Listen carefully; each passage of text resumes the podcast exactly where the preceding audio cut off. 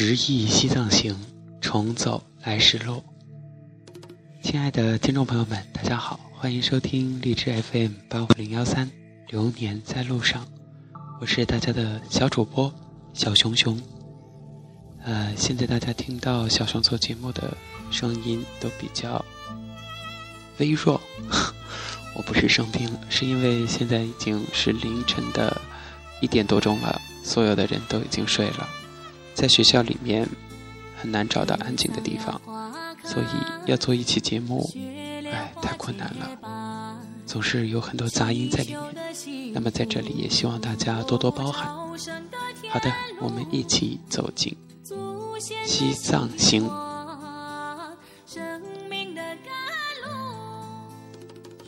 先跟大家分享一条微信吧，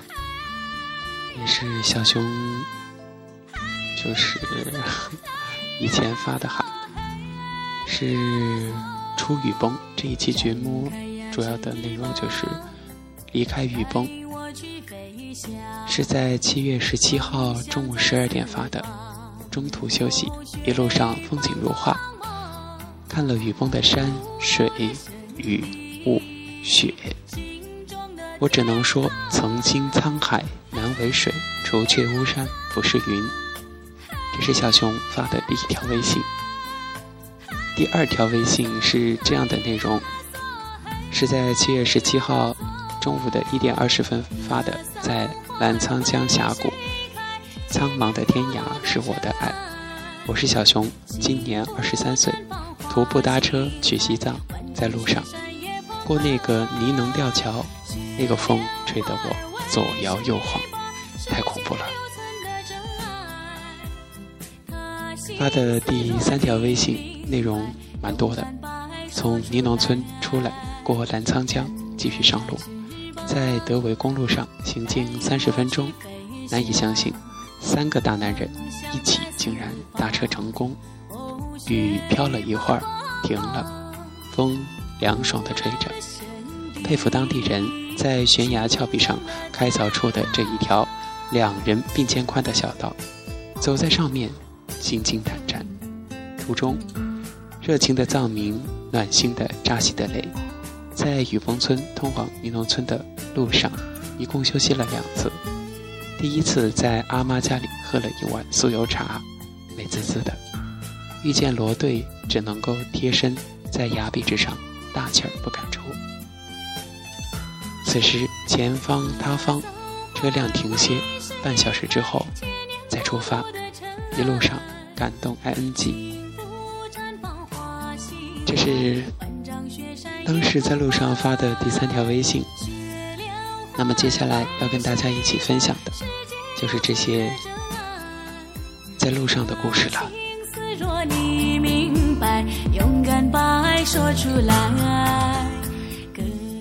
好的，我们首先来说一说当天早晨的情况，应该是当天早晨。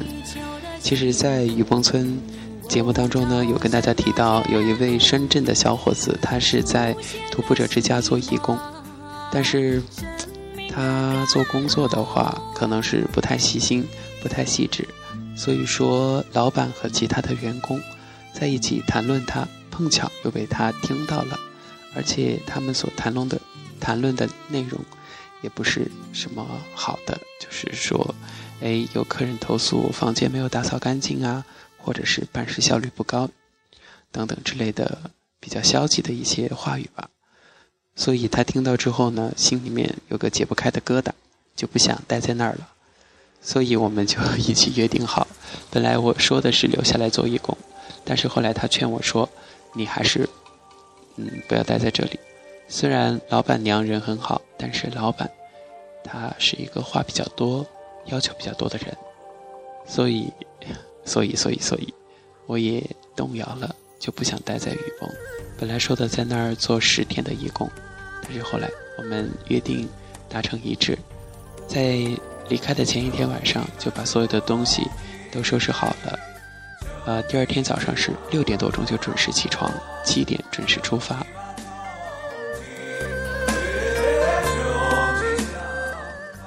从上雨崩村，呃，要从尼龙这个出雨崩的话，还要经过下雨崩村，就是要经过尼龙大峡谷。呃，在出雨崩的时候呢，因为我们都不知道路，而且带我们的那个义工小伙伴他也是不熟悉这个路的，所以我们走了一段，觉得担心走错路，所以就碰巧又遇到了一个当地人，他就给我们指路了，就说沿着这个山路一直走，就能够出去而到达尼农村。一路上真的是风光无限，少有人烟，因为它还没有被开发，所以说，呃，一切都是原生态的这种自然风光。先是原始丛林，然后是泥巴小道，一切都是那么那么的本真，而且有时候路上能看到，哇塞，奔涌的瀑布激流而下，还能看到那种，呃，就是在九寨沟能看到的那种树木。呃，就那么一棵已经枯死的这样的呃树木，呃，在蓝天的这种空旷的背景之下，又有这个奔流的江水，然后两边的悬崖绝壁就构成了一幅画，特别美。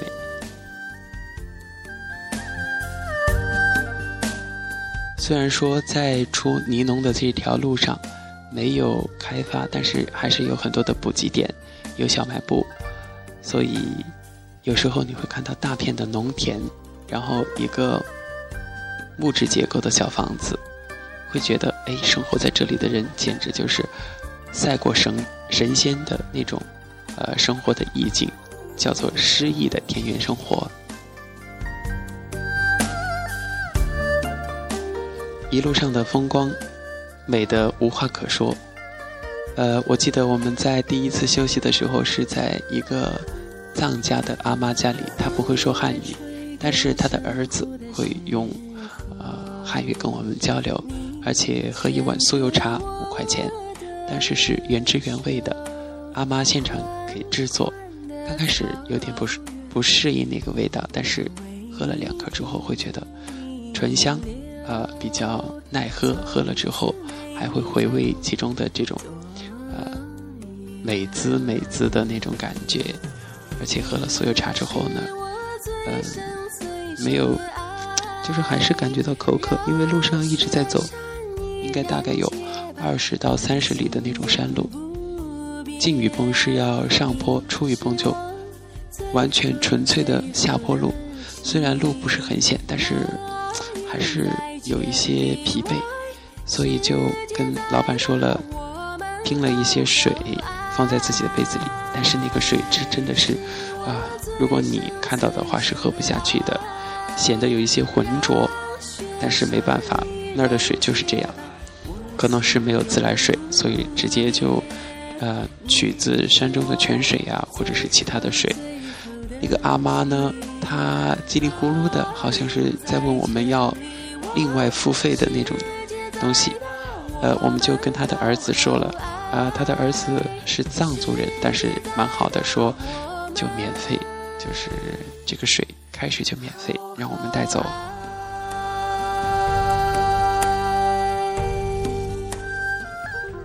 一路上碰到了很多的呃进雨崩村的人，其中有驴友逃票从尼农村，因为没有设立关卡，所以可以逃票。呃，从尼农进雨崩，但是一路上都要往上坡走，因为我们出来是走下坡，所以进去就是纯粹的上坡路。虽然说能够逃票，但是还是比较危险。除了这些旅行者们，更多的是去神普朝拜的藏族人，他们人都很好，特别是那些藏族的小孩都特别可爱，看到你会跟你微笑，你就忍不住想要跟他说话。呃，最标志的一句就是“扎西德勒”，反正看到藏族人都会跟他们友好的打招呼。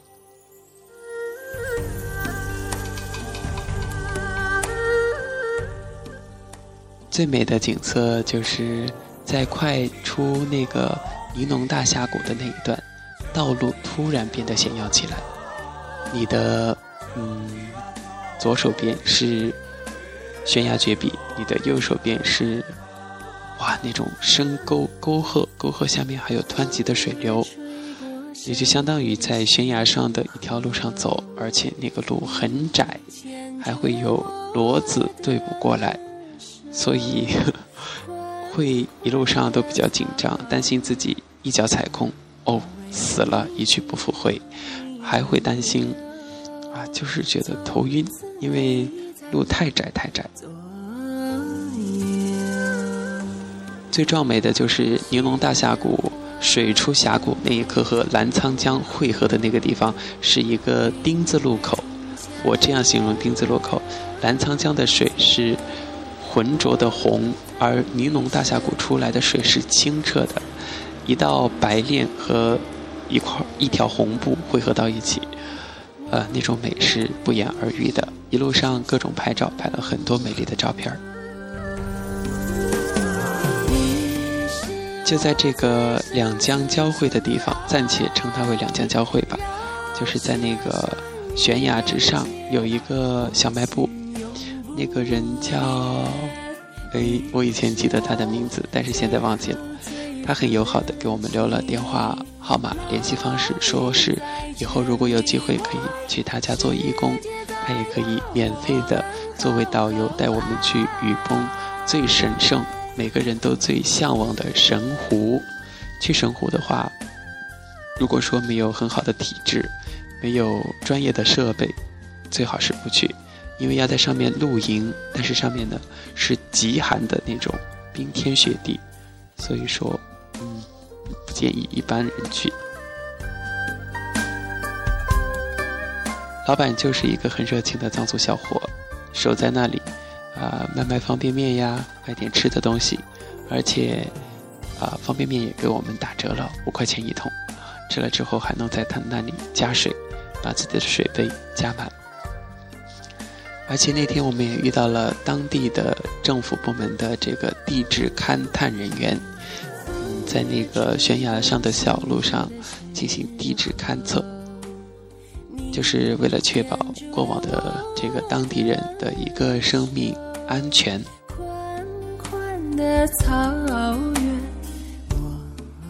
在小卖部里面进行第二次休整，吃了方便面，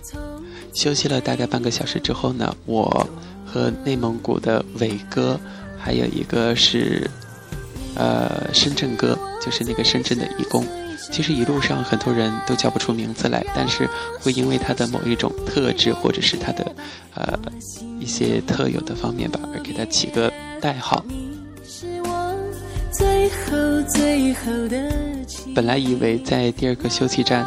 呃，转个弯过后就没有多远了，但是我们的，唉，想想。太美好了，现实是很残酷的。继续大概又走了一个多小时，然后就要从那个半山腰上的这个已经整合的路上下去，但是那个是一个坡，但是那个坡上全都是碎石，根本就没有路，路是大家踩出来的，是那种之字形的 S 型的，哎，走在上面，就是随时都有石头在往下落。走在我前面的是伟哥和深圳哥，他们说：“小熊，你在后面把持住啊，不要到时候把我们 埋在乱石之中了。”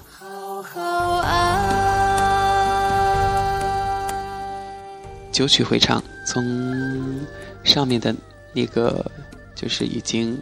铺过的路上，然后走那个石石子路，走到最下面，最下面就是也有一个休息站点，嗯。我记得里面的老板娘很漂亮，当时在那儿坐着的时候就忍不住赞美了她。我说：“你长得真好看。”她说：“谢谢你，啊，感谢你夸奖我。”呃，跟她聊天呢，也知道就是她是当地人。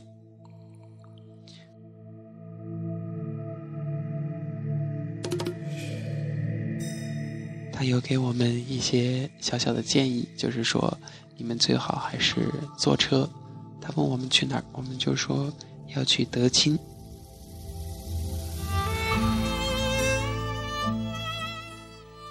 本来是想的一路上就搭车嘛，不想包车，而且我们只有三个人拼车的话，费用很高。哎，又一直走，一直走，从那个第三个休憩站走到那个河谷地带，也就是要过河了，要过澜沧江，啊，当时吓得我，因为那个桥是铁索的吊桥，而且 我真的是我有恐高吧。首先是河水比较湍急，然后河面比较宽，再一个就是那个吊桥看起来就让人觉得不稳定。走上去是他们，他们俩先过去的，内蒙古的伟哥和深圳哥过去，那个风啊一直吹，他们俩就在桥上左摇右晃。最后他们两个人安全过去了，就在那边叫我说：“小熊，你赶紧过来吧，你是不是要待在那儿不过来了？”后来我真的是啊夹着我的腿。然后过去，那个风啊，就吹得桥晃过来晃过去，晃过来晃过去。当时就在想，如果桥断了的话，那我就 say goodbye。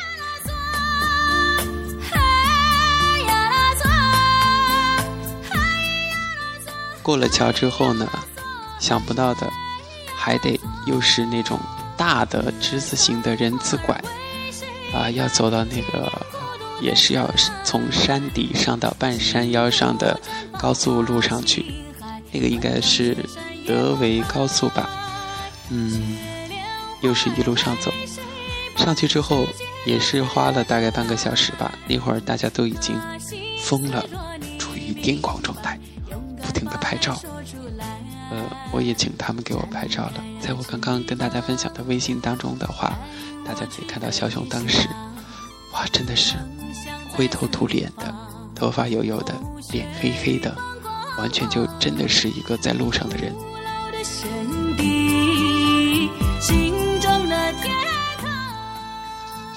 爬上了那个公路之后呢，我们 分不清方向，搭车有人停下来，我们说去德清，但是他说：“哎呀，小伙子们，你们方向都搞反了，应该往那边站到公路的对面去。”在候车的途中，天空飘起了雨，我还是习惯性的撑着我的小伞，可是风太大了，差点就把我的伞给吹翻了。后来果断的放弃了，还是把伞给收了吧。作为一个专业的在路上的人，有防雨罩有意义。OK，其他的都好说。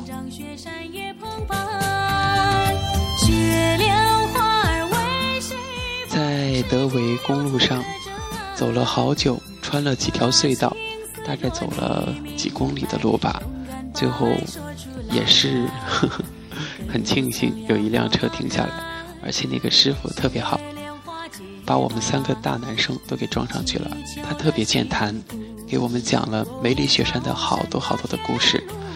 在后面的节目当中呢，在以后的节目当中跟大家一起分享吧。他跟我讲了梅里雪山的神圣，还有很多的探险队伍。对他的这样的一个攀登，以及后来所发生的一些事故，以及雨崩村的一些特有的文化民俗。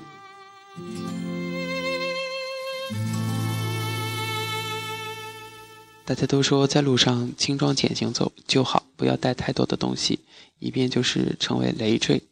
呃，因为越走买的衣服就是多了起来，因为很冷嘛，越往西藏走就会越冷，海拔越高。所以有些不必要的东西的话，在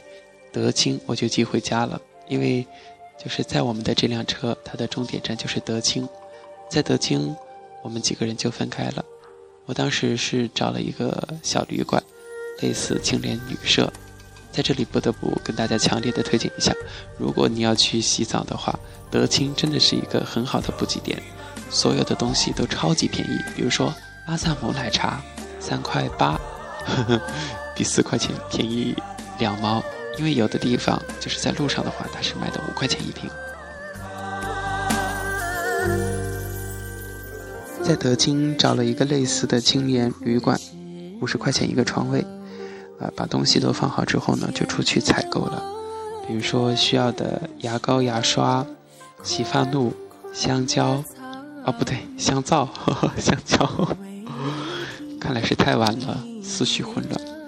呃，还买了一个化妆包。真的在路上的话，大家可以买这样一个包包，把你所有的洗漱用品放在一起，这样便于装，也便于拿和放。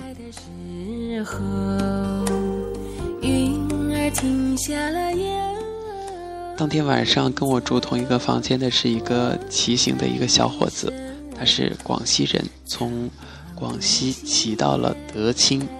但是因为他的花费就是积蓄快花完了，而且家里边也是有事儿，打电话让他回去，然后他又和他们的队友已经呃相差很远的距离了，大概几百公里，所以队友们不会等他。而且他也没有经济实力支持他继续往前走，所以他在德清待了两天。呃，和我在一起的那天晚上，就是他待在德清的最后一天晚上。那天呢，小熊记得跟他一起做了一期节目，叫《骑行哥的那些事儿》。如果说大家有兴趣的话，可以去听一听。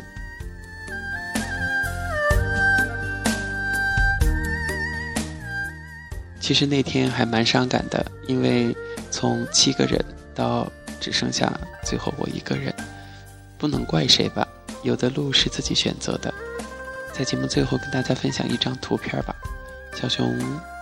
前两天去逛书店，看到一本杂志上有这样一一张图片，在一个呃三岔口，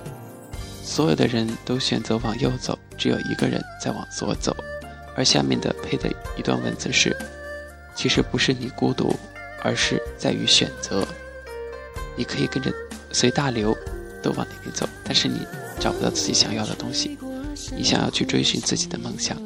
那么可能这条路上真的只是你一个人。所以说，孤独不太多，关键是你的选择。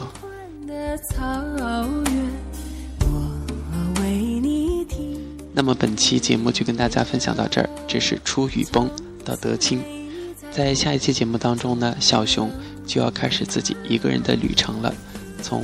德清到盐井，再从盐井搭车去芒康，一路上也是各种酸甜苦辣。好的，亲爱的听众朋友们，这里是十亿西藏行，重走来时路，我是大家的主播小熊，在这里感谢大家收听，咱们下期节目再见。那云在千里外。世界在